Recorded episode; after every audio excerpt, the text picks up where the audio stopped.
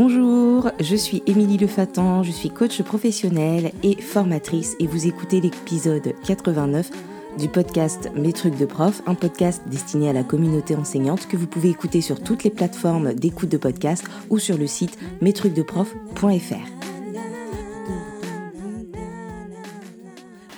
Alors aujourd'hui, nous allons parler de développer l'esprit critique des élèves. Donc il s'agit d'une compétence psychosociale cognitive des élèves euh, dans le sens où c'est une compétence qui leur permettra de faire face de manière efficace à différentes situations de la vie. Et euh, développer un esprit critique, ça leur permettra notamment de savoir utiliser euh, leurs connaissances pour développer une pensée autonome et libre, de moins se faire avoir, de moins se faire influencer dans leur prise de décision de pouvoir euh, mieux analyser et avoir leur propre opinion. Et c'est aussi, euh, comme le dit mon invité, savoir ajuster sa confiance à une euh, information et à des sources. Donc l'objectif de cet épisode, c'est de mieux pouvoir, de mieux définir les enjeux euh, de l'enseignement de l'esprit critique et surtout de vous permettre de prendre conscience des différents gestes professionnels et des différentes postures à avoir vis-à-vis des élèves afin de développer consciemment et intentionnellement euh, l'éducation à l'esprit critique des élèves et enfin euh, de pouvoir avoir quelques idées d'activités pour enseigner, c'est-à-dire des situations d'apprentissage.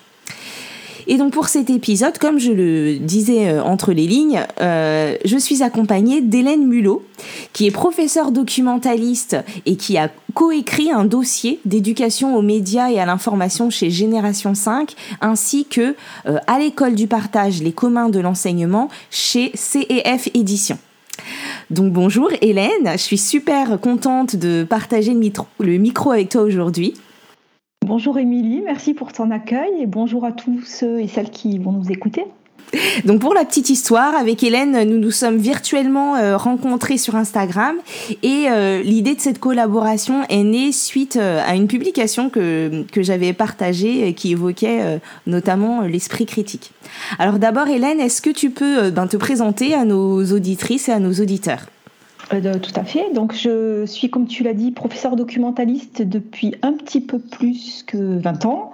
Et je suis également formatrice. Mes sujets de prédilection sont assez nombreux et euh, attestent du fourmillement qui m'a animée euh, toutes ces dernières années. j'ai pu partager tout ça sur un blog qui, qui est aujourd'hui arrêté, qui s'appelait l'Odyssée d'Hélène, Je tisse ma toile.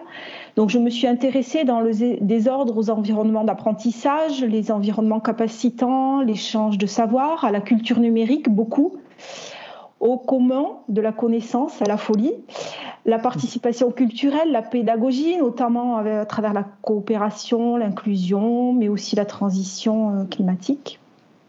En gros, euh, j'ai essayé, et nous avons essayé avec tous ceux qui gravitaient autour de moi, de penser ce que la, transition euh, numérique pouvait apporter et mettre en mots euh, toutes mes incertitudes et essayer d'éclaircir la nébuleuse de l'éducation et avoir une vision plus globale et systémique qui donne un sens à tous ces sujets. Et donc, effectivement, comme tu l'as dit, j'ai fait converger tous ces sujets dans un livre que j'ai coécrit et depuis quelques mois, je, me régale à transposer tout ça vers un accompagnement personnel et collectif autour du coaching. Donc, euh, collègue de coaching également. Bon, ton parcours est hyper inspirant et euh, donc parmi tes multiples sujets de prédilection, tu as notamment, euh, travaillé sur l'EMI. Est-ce que tu pourrais redéfinir ou définir à nos auditrices, à nos auditeurs ce qu'est l'EMI donc l'EMI, c'est l'éducation aux médias et à l'information. Donc plutôt qu'une définition euh, académique, je, vais parler de ce que j'ai fait ou parce que j'ai plongé dans, le bain de l'EMI euh, dès 2014, c'est-à-dire avant même qu'il soit dans les programmes de 2016. Je faisais partie d'un groupe académique et nous avons donc à plusieurs rédigé pendant deux ans une matrice qui a permis de définir les objectifs et un vocabulaire commun et encore aujourd'hui, les quatre facettes qu'on a déclinées me semblent assez éclairantes sur ce qu'est ou devrait être l'EMI. Donc la première facette, c'est l'information et la documentation, savoir collecter, sélectionner, organiser les informations et les publier. La deuxième facette, c'est l'éducation aux médias, qui renvoie là plutôt au, passage d'un média à l'autre. La troisième facette, ce serait la culture numérique, donc euh, qui renvoie à des savoir-faire manipulatoires et de compréhension des objets numériques. Et la quatrième facette, ce serait la facette éthique et citoyenne qui s'appuie sur le comportement, les questions du choix, la responsabilité dans nos sociétés. Et c'est cette facette-là qui donne euh, le, côté éducation A à l'EMI. Et on va le voir euh, toutes les deux là dans, l'épisode. L'EMI et l'esprit critique sont des enseignements finalement assez proches qui peuvent être euh, utilisés de manière indépendante ou se faire en même temps. Oui, en fait, en effet, le, le du coup, ça va être un des euh, finalement, par les, un des biais possibles par lequel euh, euh, on peut permettre aux élèves de développer leur esprit critique. Et c'est vrai que c'est complémentaire, en fait, avec notre propos, notre propos du jour. Donc pour commencer, finalement, ce qui serait intéressant de se demander, c'est qu'est-ce qu'il y a euh, derrière euh, l'esprit critique. Donc on utilise beaucoup l'expression esprit critique et moi j'aime bien commencer par définir les termes. Donc dans le dictionnaire, euh, là en l'occurrence le Robert que j'ai consulté, la définition qu'on peut trouver pour esprit, esprit critique c'est qui examine la valeur logique d'une assertion, l'authenticité, ou qui n'accepte aucune assertion sans s'interroger sur sa valeur. Et moi, euh, bah, à la lecture de, cette définition hein, qui me parle, euh, ça me fait penser à la notion de doute, au fait de ben, développer chez soi, mais chez, chez les élèves également, ben, la capacité à douter comme euh, une sorte de doute positif. Oui, ça me fait penser, à, nous avions un, inspecteur il y a quelques années qui nous parlait du doute fertile. Donc ça rejoint cette idée de positif. Ouais, ouais j'adore l'expression doute fertile. C'est hyper parlant. Et, euh, et, en fait, quand on, lit tout ça, on comprend bien qu'il ne suffit pas de, ben, de parler de développer l'esprit critique des élèves, parce qu'en fait, en réalité, derrière ça, il y a tout un ensemble de compétences. Et pour pouvoir l'enseigner, pour pouvoir le, le, faire explicitement, il faut qu'on en prenne conscience. Et donc l'idée, là, pour nous, professionnels de l'enseignement et de l'éducation, c'est vraiment de prendre conscience des sous-compétences que cela sous-tend pour pouvoir à la fois les mettre en lumière quand on les rencontre et en même temps pour pouvoir les programmer euh, dans nos séances euh, et, et, pouvoir les enseigner. Donc là, euh, l'idée, c'est vraiment de passer en revue ben, quelques compétences qui pourraient se cacher, si on peut dire ça comme ça, se cacher derrière l'expression esprit critique. Donc évidemment, c'est c'est une liste qui n'est pas exhaustive parce qu'en fait, comme pour toutes les compétences psychosociales d'ailleurs, on pourrait toujours trouver en fonction de l'âge des élèves, en fonction des situations, de nouvelles petites sous-compétences. Mais euh, voilà, ça pourrait être ça. Donc euh, la première chose, c'est que derrière euh, ben, développer l'esprit critique des élèves, on pourrait avoir une compétence qui serait ben, ajuster sa confiance dans une information. Euh, la capacité aussi à ben, vérifier ses sources. Ça, c'est quelque chose qu'on peut même travailler euh, euh, tout seul. le fait d'écouter et de comprendre des avis contraires. Et là, on a une idée un peu de travailler aussi sur les émotions que ça suscite de ne pas forcément être d'accord avec les autres. L'idée de travailler sur, de, dépasser pardon, ses préjugés. Et donc là, travailler l'ouverture d'esprit, la flexibilité, hein, qu'on va pouvoir travailler dans plein de dimensions, hein, que ce soit quand on lit un livre, un autre document ou, euh, dans plein de situations, mais de pouvoir euh, être flexible et être capable de dépasser sa première idée. J'arrive avec une idée et finalement, euh, ben, je suis capable de, glaner des informations, des différentes informations pour pouvoir changer. Il y a aussi l'idée de travailler sur l'empathie.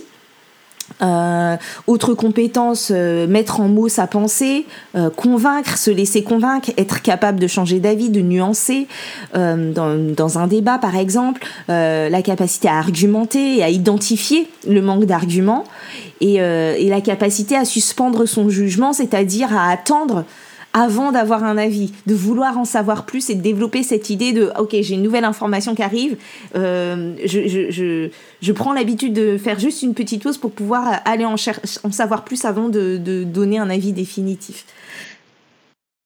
Oui, Émilie, tu as raison, c'est à la fois très complexe et en même temps ça, ça nous porte vers des, des compétences assez précises.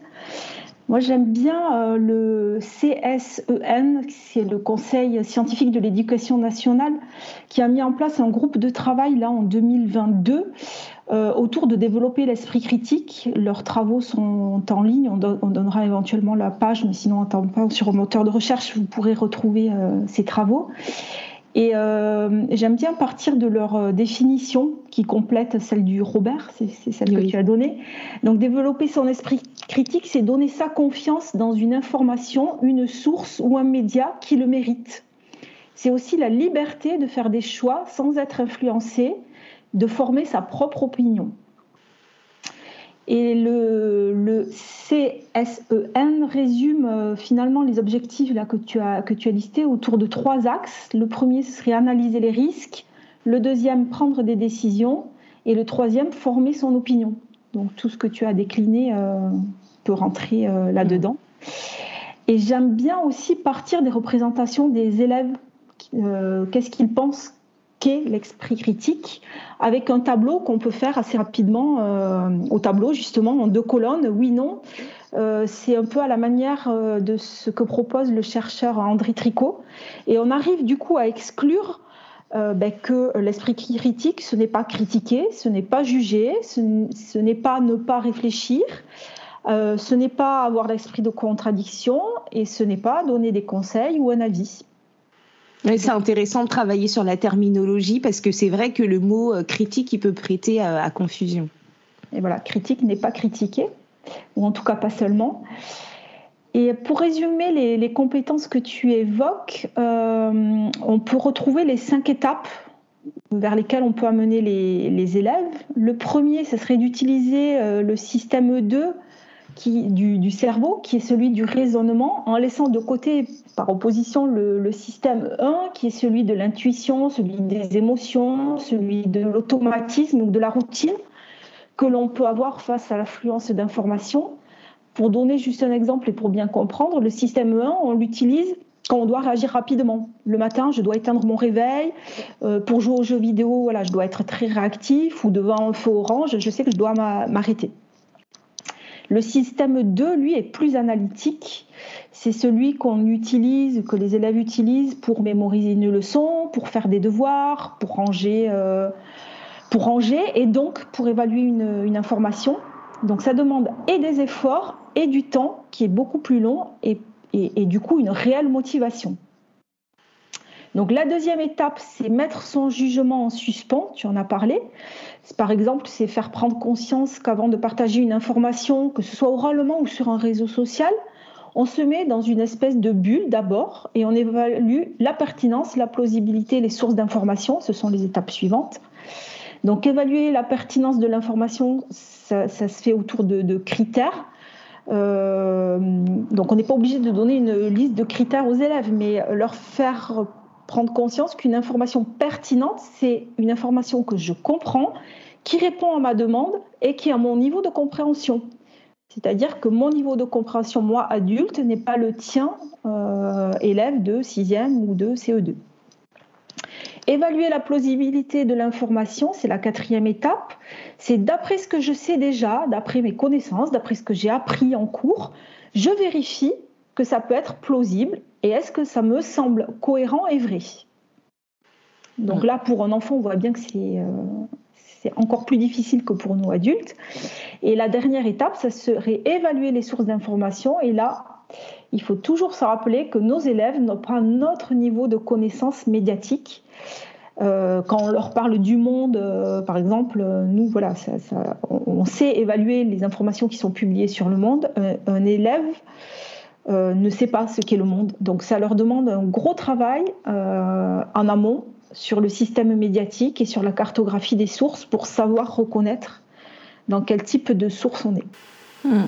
Ce qui est intéressant, c'est qu'on voit bien que pour pouvoir développer l'esprit critique, il y a tout un tas, une articulation. En fait, c'est vraiment une articulation entre euh, des savoirs, des savoir-être, des savoir-faire et la capacité à aller chercher dans tout ça, dans toutes ces connaissances. Et donc nous, on va, en tant qu'enseignants, on va devoir vraiment euh, développer tout ça pour que les élèves puissent ensuite, euh, ben, comme tu l'as dit, aller euh, ben, évaluer la pertinence de l'info, chercher les, enfin, évaluer les sources, la plausibilité, etc. Donc c'est génial de pouvoir structurer, en tout cas, les compétences de cette manière. Euh, la deuxième chose dont on avait envie de, vous évoquer par rapport au fait de développer l'esprit critique des élèves, c'est euh, d'aborder euh, les gestes professionnels. C'est-à-dire, ben, finalement, quelles habitudes, quels gestes peut-on développer en tant qu'enseignant, qu'enseignante pour développer l'esprit critique?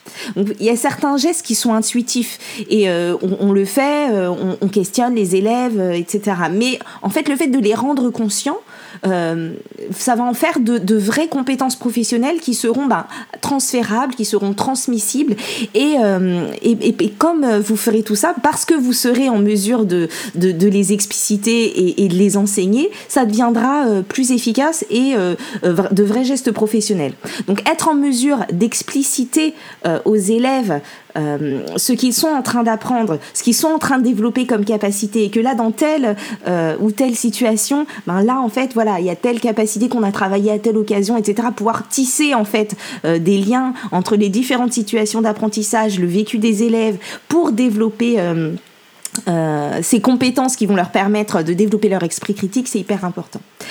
Donc encore une fois, euh, une liste euh, de gestes professionnels euh, non exhaustive, ça pourrait être de prendre l'habitude de nommer l'esprit critique dans les situations où les élèves en font preuve ou dans les situations dans lesquelles les élèves en manquent pour pouvoir leur permettre ben, de, de le reconnaître, de reconnaître ce qu'ils peuvent faire pour le développer.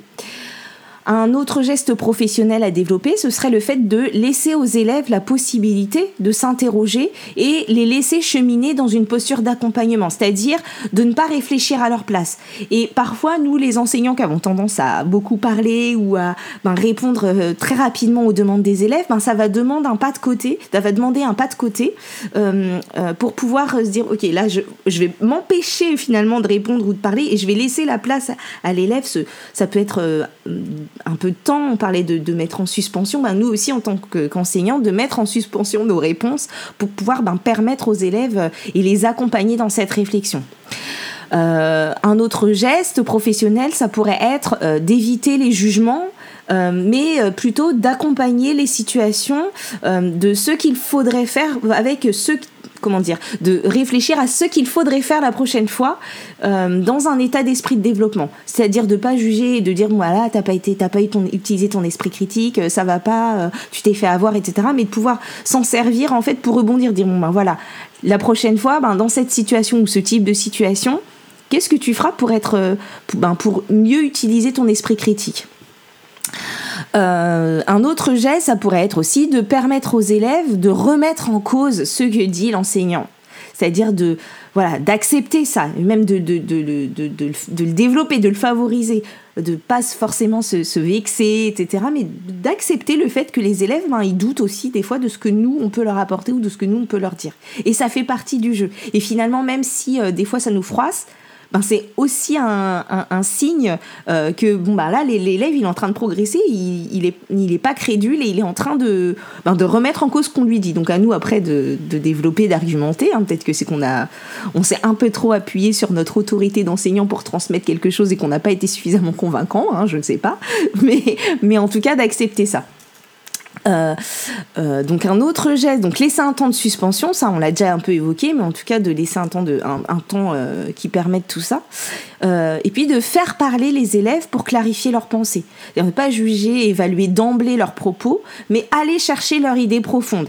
Parfois les élèves ils nous disent quelque chose. Tu disais tout à l'heure Hélène que ben on n'a pas le, les, les, mêmes degrés de compréhension des documents, etc. Ben c'est pareil aussi pour l'expression. Et parfois les élèves ils vont nous donner une phrase finalement on va pas avoir accès à leurs pensées réelles. Et donc prendre l'habitude d'aller questionner ça et, d'aller questionner les termes utilisés aussi. Et quand tu dis ça, qu'est-ce que tu veux dire? Que ça veut dire ce mot-là pour toi Et d'aller chercher vraiment, euh, les aider à les creuser dans euh, le sens profond de leurs propos.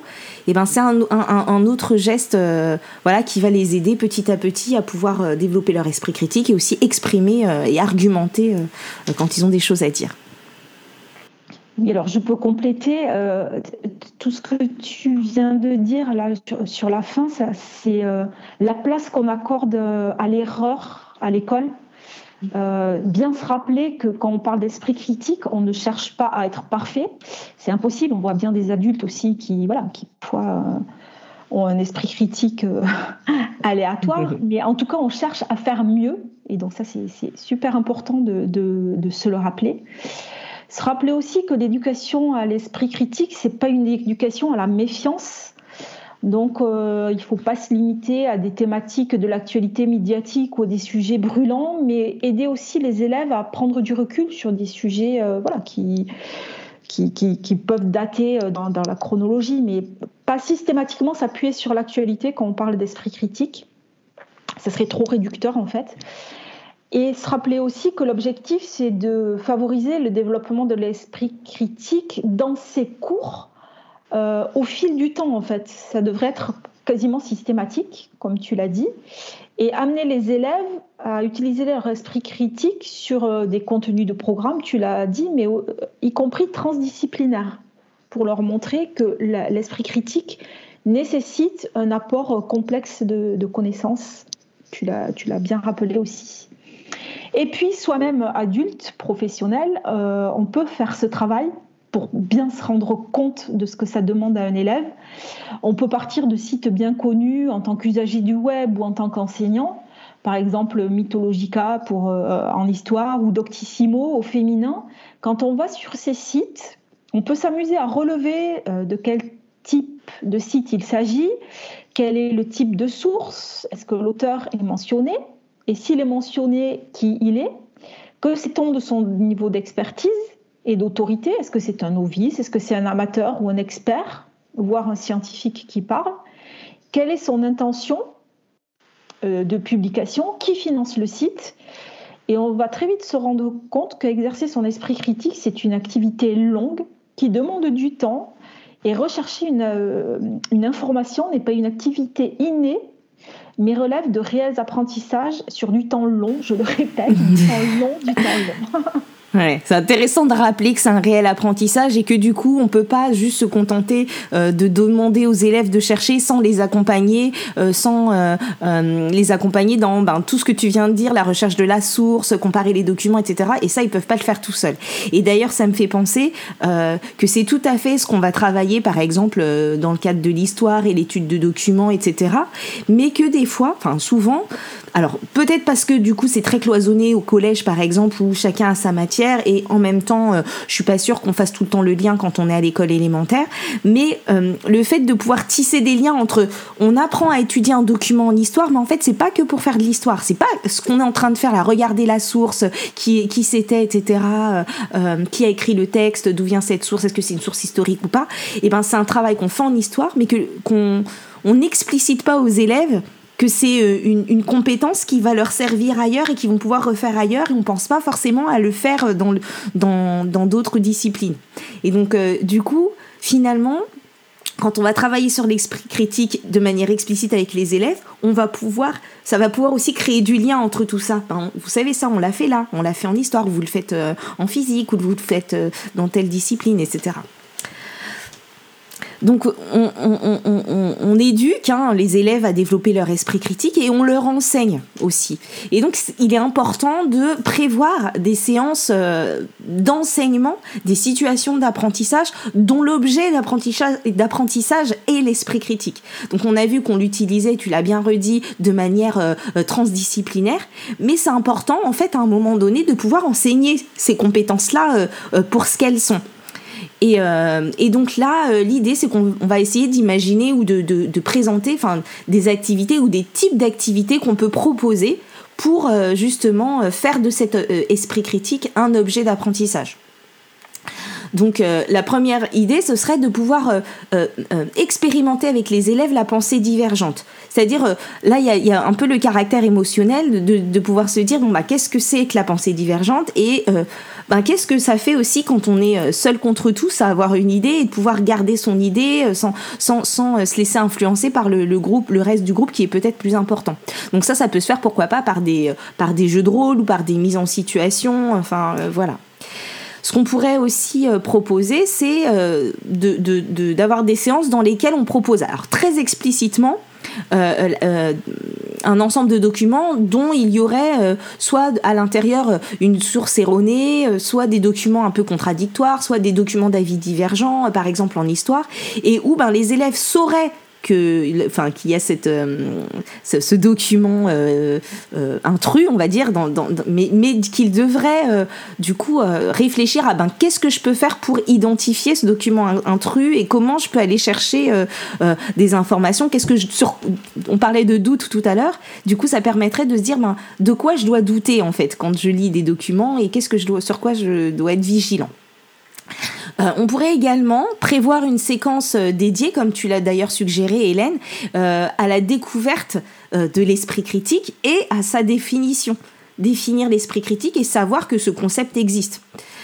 on pourrait aussi, je trouverais ça intéressant d'avoir finalement dans la classe, dans chaque classe, un affichage sur l'esprit critique, sur ce qu'on a découvert, ou même une pancarte qu'on pourrait euh, sortir à chaque fois qu'on utilise euh, l'esprit critique, enfin qu'on le mobilise euh, comme une sorte de signal qui pourrait permettre à la fois d'inviter les élèves à utiliser leur esprit critique dans certaines situations, on disait que c'est un apprentissage long, donc euh, euh, tant que c'est pas un automatisme, en tout cas, de pouvoir le, aller le chercher.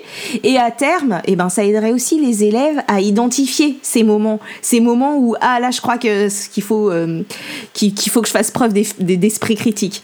Et donc j'imagine même bien des élèves finir par dire à un moment donné ah là, maîtresse ou madame, je crois qu'on a utilisé notre esprit critique ou faudrait peut-être qu'on utilise notre esprit critique. Et là, jackpot, ça veut dire que bon ben voilà, quelque chose est, est construit quoi.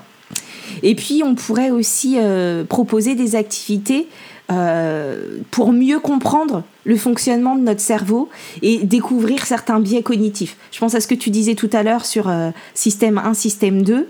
Ben, en fait, c'est important aussi de savoir que dans telle et telle situation, ben, il y a tel et tel biais cognitif qui peuvent se déclencher et, et, ben, que je peux aussi les identifier, ces moments-là, chez moi et chez les autres. Oui, tout à fait. Je, rebondis sur, euh, ça en, en, proposant, suggérant d'autres pistes à explorer. Et euh, pour moi, euh, le, premier palier de, de, type de séance, c'est autour de la connaissance de soi. Donc, reconnaître ses émotions face à une information, interroger ses réseaux sociaux d'information, quels sont ceux que j'utilise, où est-ce que je m'informe et prendre conscience de son environnement euh, informationnel et médiatique. Euh, afin de le comprendre et de le faire évoluer. C'est bien le but. Donc ça, très concrètement, ça peut se faire en réalisant une carte mentale individuelle de comment je m'informe. Et ensuite, on peut la construire de manière plus, collective. Mais dans un premier temps, comment je m'informe, avec quels médias, avec quelles personnes, à quel endroit, où, euh, voilà, faire verbaliser tout ça aux élèves et j'ai des élèves qui, même en quatrième, me répondent Mais non, je ne m'informe pas. Or, si, on, est en permanence baigné dans l'information, ne serait-ce parce qu'on consulte le, résultat de match de foot. Euh, ah, pour, les, plus grands, on peut peut-être mettre en place un système de veille autour de sujets comme l'orientation ou la biodiversité. Chacun trouvera les sujets qui, correspondent aux travaux de la classe. Euh, et euh, l'enseignant peut même sélectionner un certain nombre de ressources qu'il s'agira ensuite de, mettre en valeur. On peut aussi apprendre à expliciter ce qu'on veut faire d'une information. Est-ce qu'on la rediffuse ou pas? Est-ce qu'on la recommande ou pas? Et comment on peut y ajouter une valeur ajoutée? Donc la valeur ajoutée, ça peut être un hashtag, un commentaire, un bouton j'aime. Et cela peut prendre euh, en classe la forme d'une revue de presse par exemple, nous, avec mon collègue d'SVT, on a mis en place pour les troisièmes euh, un bulletin de sciences info au collège où chaque semaine, un élève est chargé de, récolter l'information scientifique avec euh, toujours ce, regard esprit mmh. critique et connaissance des médias, puisqu'on on l'a vu tout à l'heure, pour euh, faire preuve d'esprit critique, il faut aussi avoir une connaissance des médias. Donc le deuxième axe, ce serait la connaissance justement de cet environnement médiatique. Et donc là, c'est très vaste et euh, il y aurait plein de choses à faire, mais juste quelques pistes, c'est euh, comprendre comment fonctionne le moteur de recherche, Google en particulier, puisque c'est celui qui reste le, plus utilisé, comprendre l'économie des médias, comprendre que les technologies ne sont rien sans les usages individuels. On a toujours euh, le choix. Euh, on peut s'appuyer sur l'histoire des médias, leur mutation, afin de les hiérarchiser, et on peut, euh, chose très importante en tant que prof doc, faire lire la presse aux élèves pour en comprendre les continuités c'est-à-dire que ce que vous voyez euh, sur Twitter, ce que vous pouvez voir, en ligne, existe aussi en papier et c'est une continuité et voir les complémentarités et les différences. Euh, on peut aussi, évidemment, de manière plus classique, rencontrer euh, des journalistes, comprendre les enjeux de la, pour comprendre les enjeux de la publication, en faisant produire aussi un journal de classe, par exemple. Et le troisième axe que je voulais euh, apporter, c'était les apprentissages autour du débat avec des pairs ou autour de l'étude des, controverses. Donc c'est prendre conscience des intentions des publications. On crée un message médiatique avec une intention. Donc euh, on peut faire produire aux élèves, je dis un journal, mais ça peut prendre de manière plus simple, ça peut être une affiche, un flyer.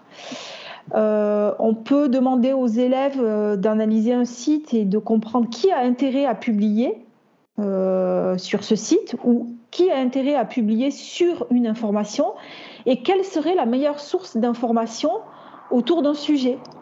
Donc, est-ce que c'est ma cousine ou mon frère, mon copain? Est-ce que ce sont des journalistes? Dans ce cas, on se tournera effectivement vers un journal dans le cadre d'un fait divers. Ou est-ce que ça demande le point de vue d'un scientifique et donc d'un spécialiste? Donc je, m'arrête un petit peu sur l'enseignement par controverse. Euh, parce qu'Émilie, ça, ça avait attiré ton, attention. Et puis parce que moi, ça me passionne, je, fonctionne beaucoup comme ça. Donc une controverse, c'est un sujet pour lequel il n'y a pas encore de consensus et pour lequel il serait intéressant d'explorer tous les points de vue et d'observer justement les points de divergence.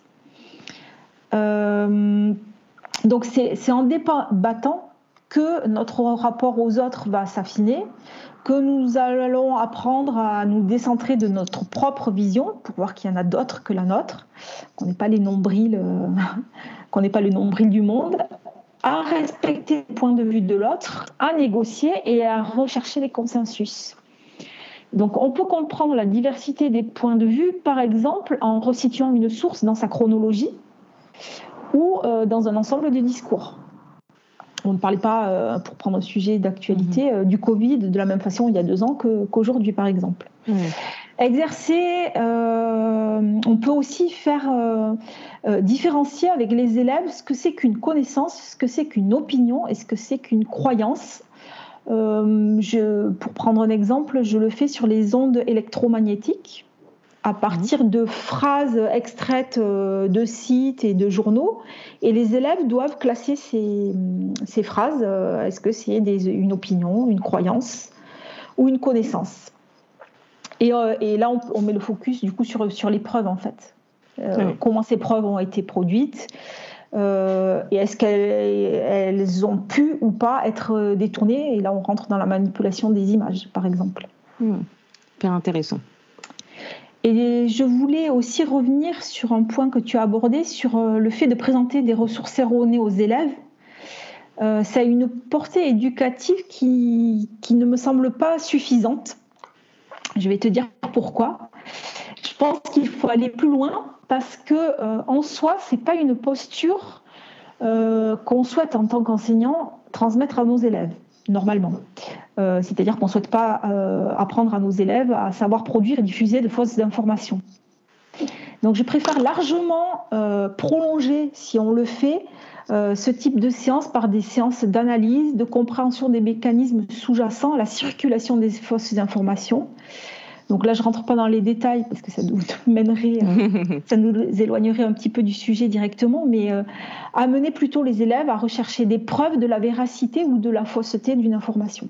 Voilà, c'était juste pour compléter euh, ce petit point. Tu as tout à fait raison de le dire parce que finalement, euh, ce qui est important aussi là dans ce que tu dis, euh, c'est le fait d'aller plus loin. En fait, on peut pas juste s'arrêter à des quelques activités et, ne pas aller plus loin. Et là, en l'occurrence, sur le fait de, de, de, de, diffuser de fausses informations, on peut pas juste le faire et puis s'arrêter là. quoi. Donc oui, tu as, bien fait de, souligner ce petit point de vigilance. Et puis en nous écoutant, je, me dis, il ne faut pas oublier et perdre de vue que tout ce qu'on évoque là, c'est une progression au fil de l'année, mais aussi au fil des ans. évidemment, on ne fait pas tout ça euh, en une seule année, en une seule fois. Il faut vraiment le voir comme une progression euh, par cycle et, au fil d'une scolarité. En hmm. fait. Et ce qui est important, du coup, c'est même de pouvoir avoir une réflexion euh, euh, d'équipe et même en interdegré euh, sur ben, comment on va construire tout ça chez les élèves et qu'est-ce qu'on va faire à petite échelle en fonction de leur âge, à un peu plus grande échelle plus tard et, ce qu'ils ont déjà fait, ce qu'ils savent et pouvoir même voilà, créer un fil conducteur là-dessus. Bon, alors du coup, on va peut-être passer à la conclusion parce que ça fait euh, déjà 35 minutes qu'on parle, mais en même temps, hein, on pourrait en parler pendant des heures. Euh, je crois que c'est un sujet qui nous anime toutes les deux. Donc, euh, Hélène, si on devait finalement retenir trois choses à propos de l'esprit critique, ben, qu'est-ce que ce serait? Alors le premier, c'est se rappeler que le seul outil d'évaluation de l'esprit critique, c'est notre cerveau. Ouais. Le deuxième, euh, ce serait peut-être de dire que le développement de l'esprit critique amène à des choix qui ont un impact à la fois sur soi et sur les autres, notamment face à tous les défis euh, qu'on connaît actuellement autour du changement climatique, du développement des, technologies et des moyens de communication. Là, je pense à la 5G, aux intelligences artificielles, aux smart cities. Euh, face à ces avancées, euh, et à ses connaissances euh, scientifiques, euh, je trouve important de le rappeler ici, Émilie, tous ces enjeux, parce que ça, ça renvoie finalement à toutes tes activités autour du coaching. Mm. Et moi, dans mon quotidien de prof doc, je combats les réponses toutes faites sous forme de je ne sais pas, qui reflètent en réalité un sentiment et d'impuissance, de frustration et de, de, de, de repli de facilité et de mutisme de l'élève. Au contraire, je pense que les solutions sont à construire à travers euh, l'élaboration euh, des, rapports qu'ils peuvent avoir entre eux et au monde pour construire une, citoyenneté. Donc, euh, c'est faire prendre conscience vraiment du, pouvoir d'agir des, élèves. C'est pour ça que ça me faisait le, lien avec le, coaching. Oui, ouais, tu as tout à fait raison. Alors le troisième point, euh, on en a parlé euh, largement aussi, c'est l'esprit critique demande d'une posture et une, exigence, pardon, éducative complexe qui ne peut s'envisager euh, individuellement. Tu l'as dit, il faut un travail d'équipe derrière. et que la richesse des points de vue, c'est plutôt une richesse qu'une contrainte en fait. Et voilà. Pour les élèves et pour les adultes. C'est ça. Et donc, je, me permets de rajouter un, quatrième euh, point oui, je t'en prie. important qui permet en même temps d'ouvrir des perspectives. C'est que l'esprit critique, à travers l'esprit critique, on cherche à développer une attitude d'enrichissement aussi des informations euh, de qualité plutôt que de sabotage. On a l'exemple exemplaire de, Wikipédia. Qui, euh, voilà, qui par la mutualisation permet de, ben, voilà, d'enrichir les connaissances mondiales. Est-ce que tu aurais une source euh, à, évoquer, euh, à partager avec euh, nos auditeurs, auditrices? C'est vrai que sur, le, sur l'esprit critique, ça, foisonne pas mal actuellement, mais je, je, vous renverrai sur le site de Canopé aux travaux du Conseil scientifique de l'éducation nationale. Et donc le groupe 8 qui a travaillé sur le développement de l'esprit critique, et par ricochet, il y aura d'autres ressources. Euh, on, en parle aussi dans, notre livre euh, que j'ai coécrit donc avec Marion Cardier à l'école du partage. C'est en, filigrane l'esprit critique. C'est pas du tout sur mmh. l'esprit critique, mais tout ce qu'on a évoqué là, euh, on le retrouve en filigrane. Et après, voilà, je, pense que dans, les sites académiques aussi, il y a des choses. Enfin, il faut un petit peu fouiller, mais peut-être la porte d'entrée avec ce, ce rapport-là qui a été fait qui, qui me semble intéressant. Ouais, super. Bon, bah écoute, euh, je crois que nous avons fait un premier tour hein, de la question, hein, vraiment un premier tour, mais qu'on a quand même euh, balayé plusieurs euh, aspects, parce qu'au final, on pourra en parler des heures. Et, moi, ben, pour finir, ce que j'aime bien vraiment avec la question de l'esprit critique, c'est que finalement, ça renvoie à une posture méta, au positionnement émotionnel des personnes, enfin, au positionnement émotionnel qu'on peut avoir face aux informations reçues, face aux situations. Et puis, à cette nécessité, en fait, quand on parlait du temps de suspension notamment, mais de prendre du recul. Et du coup, surtout, ça touche, tout ça, ça touche à la liberté et euh, à l'autonomie euh, des élèves, à l'autonomie des personnes. Et euh, c'est exactement, en fait, ce qui m'a amené personnellement vers le métier d'enseignant au départ, cette envie de développer, enfin, de liberté, l'autonomie des élèves, etc. Et c'est aussi ce qu'on retrouve dans le coaching, dans les principes du coaching. Donc, euh, Hélène, voilà. Je te remercie en tout cas énormément pour la co-animation de, de, cet épisode et euh, tous tes apports très riches. Euh, merci d'avoir accepté mon, invitation. Est-ce que tu peux nous dire où les auditrices et les auditeurs peuvent te retrouver et te suivre sur le web? D'abord, permets-moi de te renvoyer le, grand merci pour cette expérience quasi inédite pour moi. Donc c'était euh, vraiment merci beaucoup euh, pour ça et d'avoir transmis euh, ton enthousiasme autour de ton podcast. Merci. alors, on peut me retrouver notamment sur Instagram, sur hélène.mulot. Et dans ma bio, il y a ensuite des liens vers, vers mes blogs, celui qui était professionnel, prof doc, qui est qui est, qui est fini, mais où il y a quand même des ressources qui peuvent éventuellement être utiles et qu'on a évoqué aujourd'hui autour des controverses, par exemple. Et le lien aussi vers euh, mon nouveau blog euh, autour du, coaching. Voilà. Merci Super. encore. Super. Ben, merci à toutes et à tous pour votre écoute. Euh, si vous avez apprécié cet épisode, eh bien, partagez-le, parlez-en en salle des profs, euh, venez le commenter sur le site mestrucsdeprof.fr ou sur les réseaux sociaux, Instagram, Facebook, LinkedIn. Et euh, vous pouvez aussi soutenir le podcast en lui attribuant le maximum d'étoiles sur Apple Podcast et sur Spotify. Et je vous retrouve bientôt pour un prochain épisode. Et d'ici là, prenez soin de vous. Bye bye.